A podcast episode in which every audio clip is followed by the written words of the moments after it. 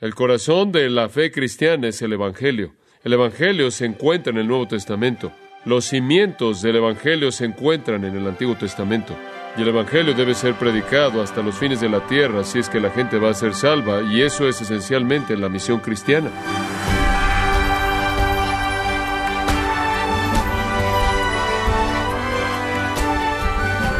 Le habla Miguel Contreras, director de este organismo, gracias a vosotros, dándole la bienvenida a nuestra edición de hoy.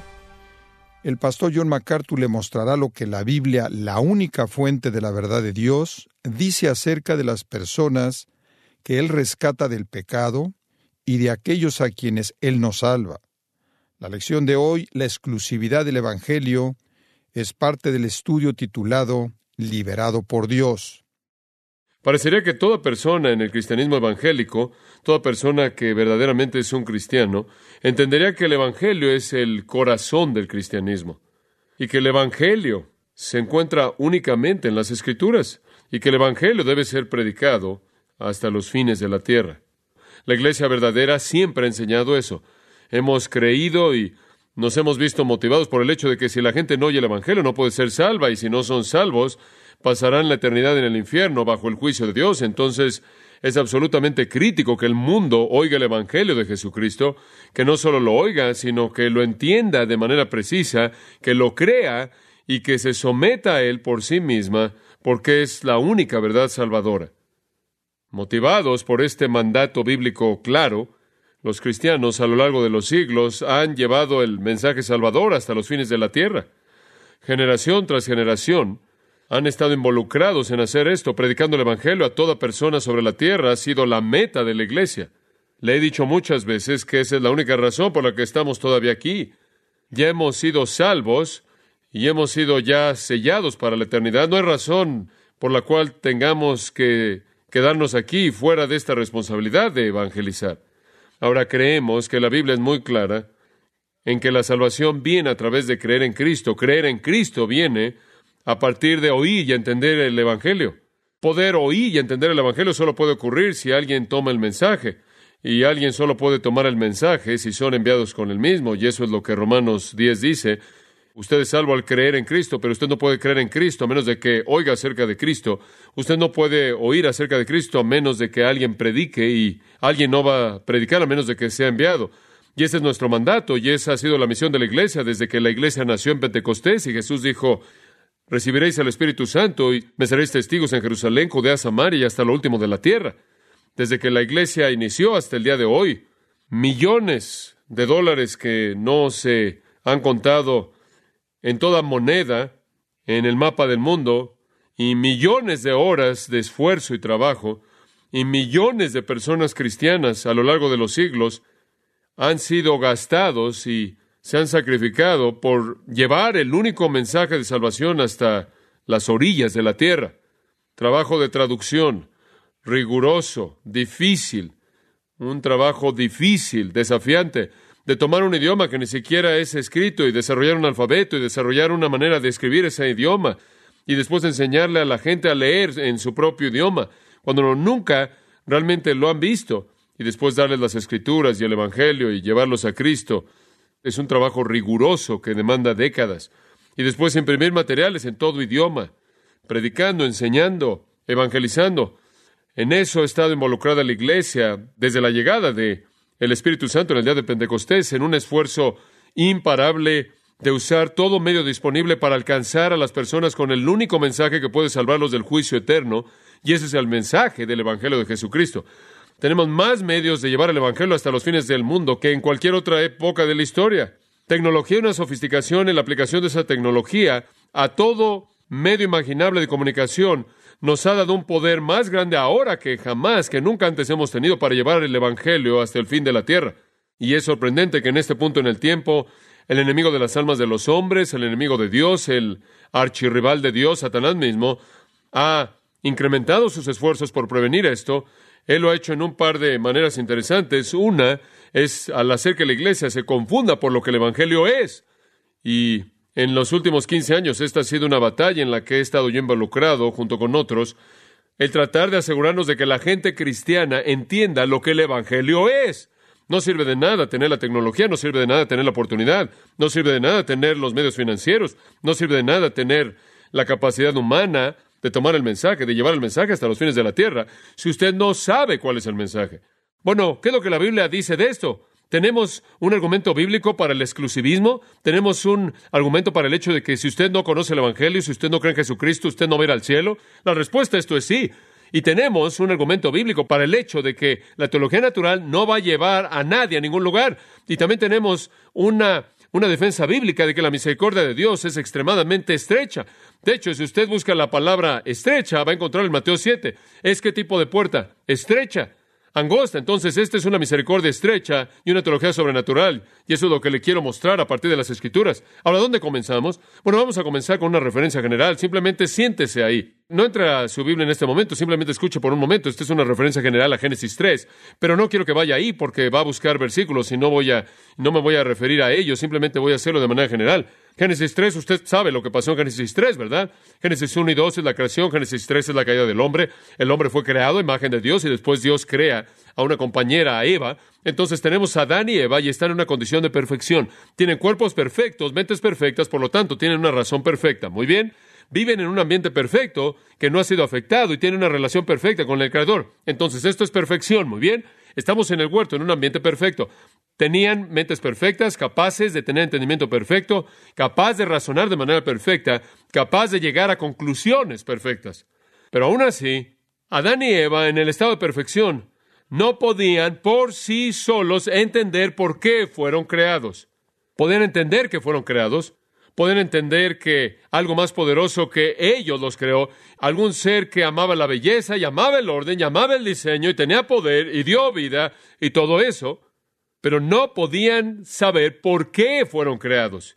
No podían saber lo que debían hacer, lo que no debían hacer, cómo debían hacerlo, a menos de que alguien les dijera. Ellos no sabrían cómo responder a su ambiente, cómo funcionar en el huerto. Entonces Dios les dijo, pueden comer de todo. De otra manera no habrían sabido eso. Y Él les dijo, no coman eso. Si lo comen, morirán. Y Él les dijo, esta es tu esposa. Tengan bebés. Y Él dijo, nombra a esos animales. Esa es la razón por la que estaban caminando y hablando con Dios en el huerto, porque Dios les estaba dando revelación especial para que supieran cómo relacionarse con Él y cómo debían relacionarse con el mundo, con su mundo. Los teólogos naturales deberían quedar sorprendidos al descubrir que Adán no conocía, no podía conocer verdad divina mediante su razón perfecta. Él no podía mediante su propia razón, mediante su intelecto perfecto propio, él no podía haber llegado a saber que no debía comer esto y comer aquello, que él debía nombrar a los animales, etcétera, etcétera, que él tenía que cuidar del huerto. Dios tuvo que decirle todo eso.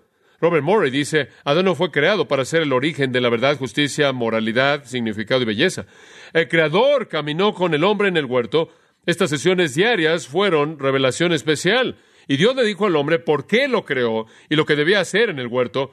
Él le reveló al hombre lo que él podía y no podía comer. En otras palabras, Dios fue el origen y fuente de verdad, justicia, moralidad, significado y belleza, y la responsabilidad del hombre consistía en recibir lo que Dios reveló. El hombre no fue el origen, sino el receptor de la verdad. Y es verdad, Adán y Eva habrían sabido algo acerca de Dios, pero no habrían sabido lo que Dios quería de ellos si Él no les hubiera dicho. Nosotros ni siquiera entenderíamos la condición precaída del hombre. No entenderíamos su condición caída si no fuera por Génesis 1, 2 y 3. ¿Sabe una cosa? Usted puede estudiar las religiones del mundo, los filósofos del mundo, los teólogos del mundo. Ninguno de ellos jamás llega al entendimiento correcto de la creación del hombre, la depravación del hombre. Ninguna de ellas. Nunca, porque usted no puede llegar ahí a partir de un razonamiento depravado. Y recuerde esto, que cuando Satanás entró al huerto, hombre perfecto, con la mente perfecta, entendimiento perfecto, razonamiento perfecto, en esa condición, Satanás entra y ¿qué es aquello en lo que quiere que Adán y Eva no confíen? En su razón. Él les dice, con que Dios ha dicho, no pueden confiar en la palabra de Dios. Como puede ver, lo que Satanás siempre quiere que hagamos es no confiar en la revelación especial y confiar en nuestra razón. Y Satanás está guiando a Eva en medio de este pequeño escenario y finalmente le dice, ah, no vas a morir, no morirás, no puedes creer en Dios, Dios miente. ¿Dios dijo eso? ¿Vas a morir? No, no vas a morir, vas a ser como Dios. A él no le gusta esa competencia. Satanás tentó al hombre a confiar en su razón y rechazar la revelación que venía de la boca de Dios. Dios les dio revelación especial, no coman. Satanás dijo, no crean lo que Dios dice, confíen en su razón. Eso es esencialmente lo que la teología natural dice. Es simplemente la mentira de Satanás en el huerto una y otra y otra vez. Puedes llegar ahí mediante tu razón, no te preocupes por la Biblia, no te preocupes por el Evangelio, no necesitas eso, puedes llegar ahí mediante tu propia razón. Pero mire, ¿cómo es que el hombre caído en un mundo maldecido puede encontrar la verdad de Dios mediante su razón pervertida cuando el hombre perfecto, en un mundo perfecto, no pudo encontrar a Dios con razón perfecta? Adán no podía saber lo que Dios quería si Dios no le dijo, y nadie más puede saber lo que Dios quiere si Dios no les dice. Y estamos en una condición peor que Adán y Eva. Y Satanás siempre hace lo mismo. Él siempre quiere depreciar la revelación especial. ¡Qué gran estrategia! Comenzamos a la iglesia de que ni siquiera necesitan predicar el Evangelio. Dígame de dónde vino eso, ¿del cielo? Dígame de dónde vino esa herejía. ¿Quién quiere más que ninguna otra persona el detener que se predique el Evangelio? Bueno, veamos Romanos 1. Y voy a verlo rápidamente. Romanos 1, 18 al 23. Este es uno de esos pasajes monumentales en la Biblia. Es extremadamente definitivo y tiene implicaciones muy importantes. Quiero que vea al hombre. Esta es una perspectiva del hombre. Esta es una antropología bíblica. La Biblia aquí está diciendo que hay evidencia acerca de Dios. Versículo 19. Lo que de Dios se conoce les es manifiesto. Y eso es a través de la razón. La razón ve en el versículo 20 la creación y dice, debe haber un creador. La razón ve la diversidad y dice, debe tener una mente inmensa. Ve el diseño y dice, Él es un Dios de orden. Ve la belleza y dice, es un Dios de belleza y armonía y todo eso. Ve la variedad inmensa y dice, Él es un Dios de poder y complejidad inmensos. Sí, eso es verdad. Entonces, de hecho, es tan verdad y tan claro que el poder eterno y la naturaleza divina son visibles mediante la razón viendo la creación, que es claramente visto, versículo 20. Es evidente, se hace claramente visible realmente tiene que cometer suicidio intelectual para negar que hay una causa para el efecto del universo, que hay un creador. Entonces, es claramente visto. Y es visto de una manera tan clara que al final del versículo 20, que la gente no tiene excusa. Usted no tiene absolutamente excusa alguna por ser un evolucionista. Ninguna. Es torpeza absoluta. Es absoluto. Y usa el término aquí para torpe, traducido necio, necedad. Cualquier persona que vea algo que existe asume que alguien lo hizo. Y el universo ciertamente demanda un creador. Entonces él dice, Dios le ha dado al hombre en él razón. Y la razón ve la creación y concluye ciertas cosas acerca del poder y naturaleza del creador. Y él no tiene excusa. El problema es este. No lo lleva a Dios. Sorprendente. No lo lleva a Dios. No lo lleva al Dios verdadero. ¿Por qué? Ahí en el versículo 18 atrás, porque Él detiene con injusticia la verdad. El hombre es tan impío, Él es tan depravado, Él es tan vil en su naturaleza, Él es tan impío que su depravación niega la posibilidad de que Él llegue de manera completa a Dios a través de su propia capacidad natural, sino que más bien detiene la verdad. Él deshonra al Creador, observa el versículo 21, aunque el conocimiento de Dios es obvio a su alrededor como Creador. Él no conoce los puntos específicos acerca de la voluntad de Dios o la salvación, pero por lo menos él puede ver que hay un Creador. Pero él no lo va a honrar como Creador. Él no va a estar agradecido con él. Esto es lo que el hombre depravado hace.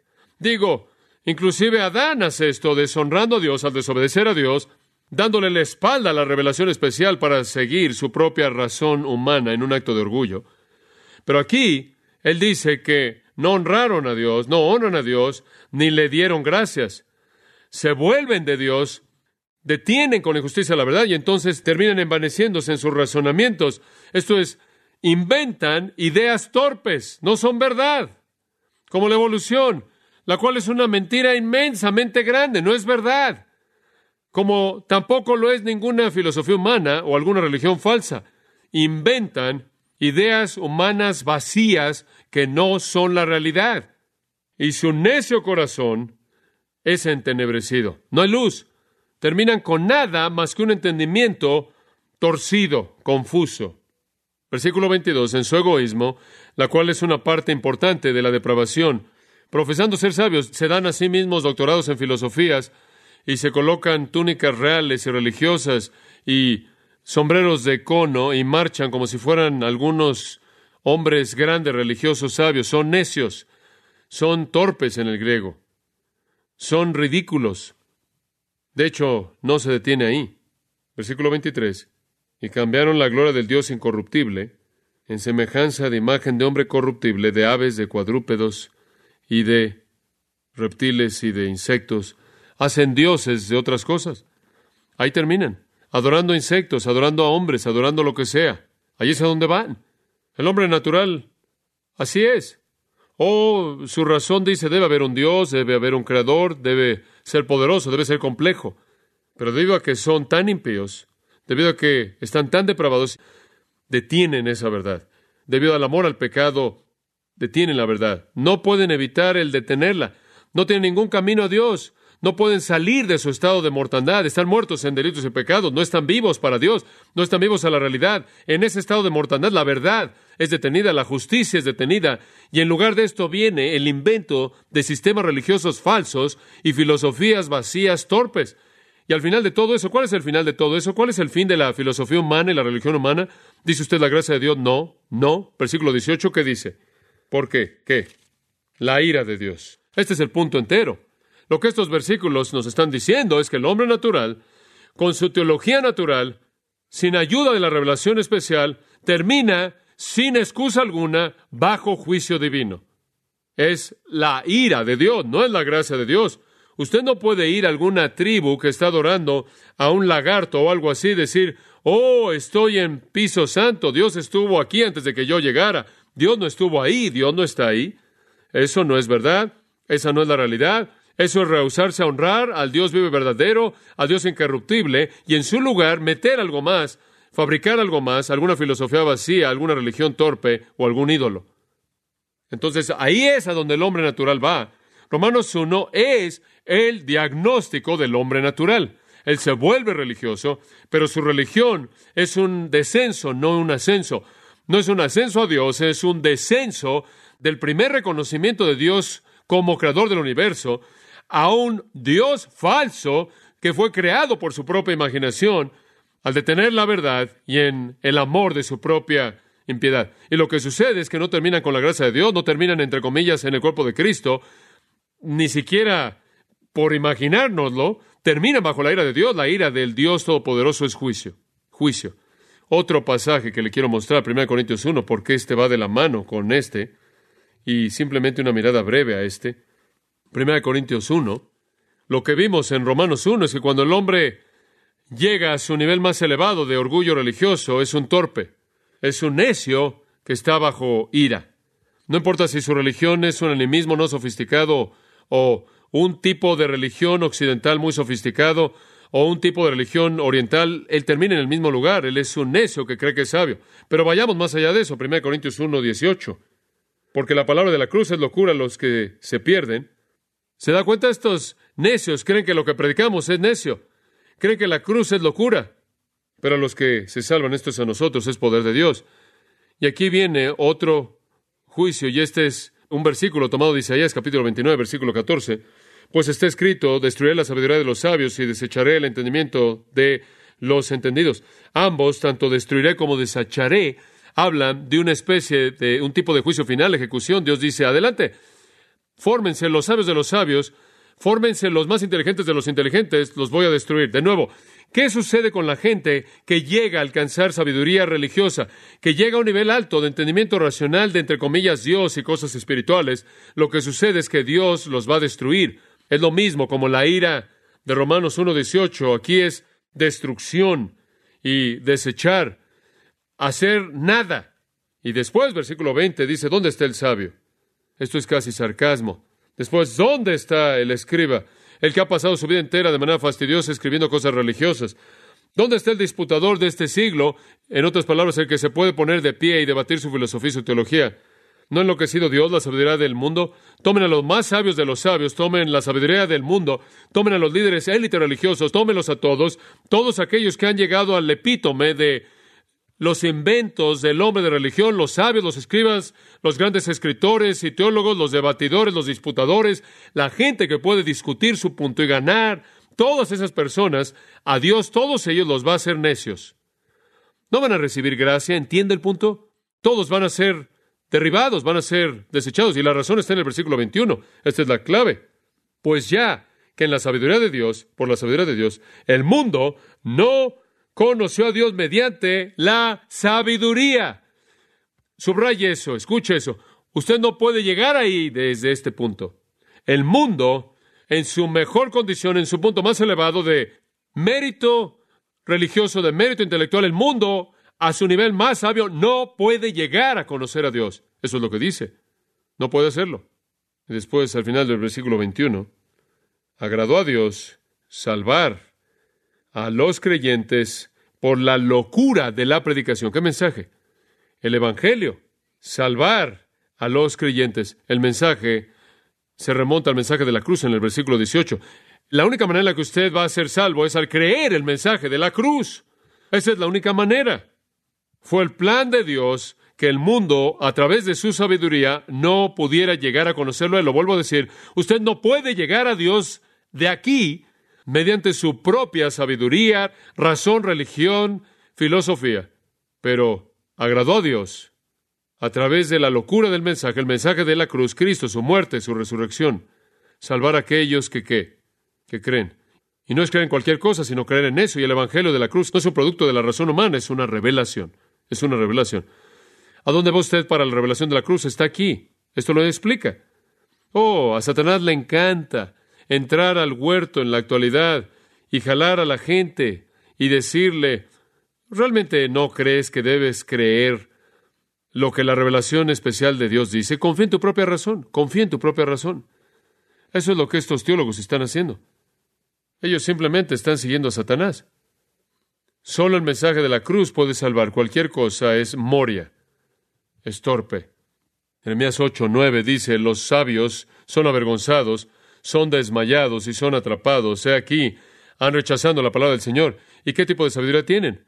Usted rechaza la palabra de Dios revelada, usted rechaza la revelación especial, usted rechaza la palabra del Señor. ¿Y qué tipo de sabiduría tiene? Bueno, Santiago responde a la pregunta. Santiago 3:15, la sabiduría que no viene de lo alto es demoníaca. Bastante claro, ¿no es cierto? No solo está mal, no solo es necia, es demoníaca. Escuche, si no desciende de arriba, viene de abajo. Y esa es la razón por la que Pablo, allí en el capítulo 2, versículo 2, bueno, versículo 1, así que hermanos, cuando fui a vosotros para anunciaros el testimonio de Dios, no fui con excelencia de palabras o de sabiduría, con ideas humanas, razón, versículo 2, pues me propuse no saber entre vosotros cosa alguna, sino a Jesucristo. Él dice, eso es lo único que quise decir. ¿Por qué? Porque ese es el único mensaje que hace que, que salva. Ese es el único mensaje que debemos predicar porque ese es el único camino de salvación. Cuando les traje el testimonio de Dios, cuando les expliqué el misterio de Dios, lo que había sido escondido y ahora es revelado, cuando les traje la palabra de Dios, todo tuvo que ver con Jesús, trataba de Jesús nada más y de Él crucificado. Porque solo al creer en Él que Dios se agrada de salvar. Entonces, ¿dónde están los sabios? En ningún lugar. ¿Dónde están los escribas? Absolutamente en ningún lugar. Usted no puede llegar a Dios a través de su propio sistema. Si usted rechaza a Jesucristo, usted no puede llegar ahí. Y usted nunca va a llegar ahí hasta que oiga el mensaje. Esa es la razón por la que hemos estado haciendo esto durante todos estos años. Esa es la razón por la que durante dos mil años la gente ha ido hasta los fines de la tierra con un mensaje de Cristo, porque esto es lo que sabemos que la Biblia enseña. El hombre natural, dejado a sí mismo, termina bajo la ira de Dios, termina como 1 Corintios dice, bajo destrucción, quien no es nada más que un necio, y tome a los más sabios de los sabios, dice en el versículo 19, tome a los más inteligentes de los inteligentes, y los voy a destruir a todos. No lo lleva ahí. Entonces, ninguna persona mediante razón natural, ninguna persona mediante intuición religiosa puede llegar a conocer la verdad de Dios. La única manera en la que usted llegará a conocer la verdad salvadora de Dios es mediante la revelación especial. Y eso es la Biblia y el Evangelio de Jesucristo. Cualquier persona que dice que la gente es salva mediante hinduismo o por cualquier otra religión, cualquier persona que dice que la gente está en el cuerpo de Cristo y son cristianos y en el reino y va al cielo, que no cree en Jesucristo, no le está diciendo usted la verdad. Señor, de nuevo, estamos conscientes tristemente de lo que debe romper tu corazón, porque rompe el nuestro. con cuánta más profundidad tú sientes el dolor de la deshonra. Pero Señor, simplemente queremos que esto quede claro y asegurarnos de que hayamos sido fieles en cumplir con nuestra responsabilidad. Y tú nos dijiste que debemos ir al mundo y predicar el Evangelio a toda criatura. Y entonces queremos asegurarnos de que entendamos el Evangelio y que continuemos y que no dejemos que estas mentiras y estos engaños y estas herejías ataquen tu obra gloriosa. Protege tu iglesia, protege a tu iglesia, protege a tu gente, a tu pueblo y mantén fieles a los hombres que predican la verdad en lugares de influencia y, que tu pueblo oiga y entienda la verdad, dales discernimiento para que puedan entenderla, dales un amor por tu palabra para que tengan el criterio mediante el cual puedan discernir. Y ayúdanos, Señor, a ser fieles en compartir el Evangelio con toda persona que encontramos en nuestro camino, sabiendo que no hay otra manera de llegar al cielo, no hay otro camino al cielo fuera de la fe en el mensaje de Jesucristo y su cruz. Y que prediquemos la cruz como Pablo, determinando no saber nada entre ellos excepto a Jesucristo y el crucificado. Y pedimos estas cosas en su nombre. Amén.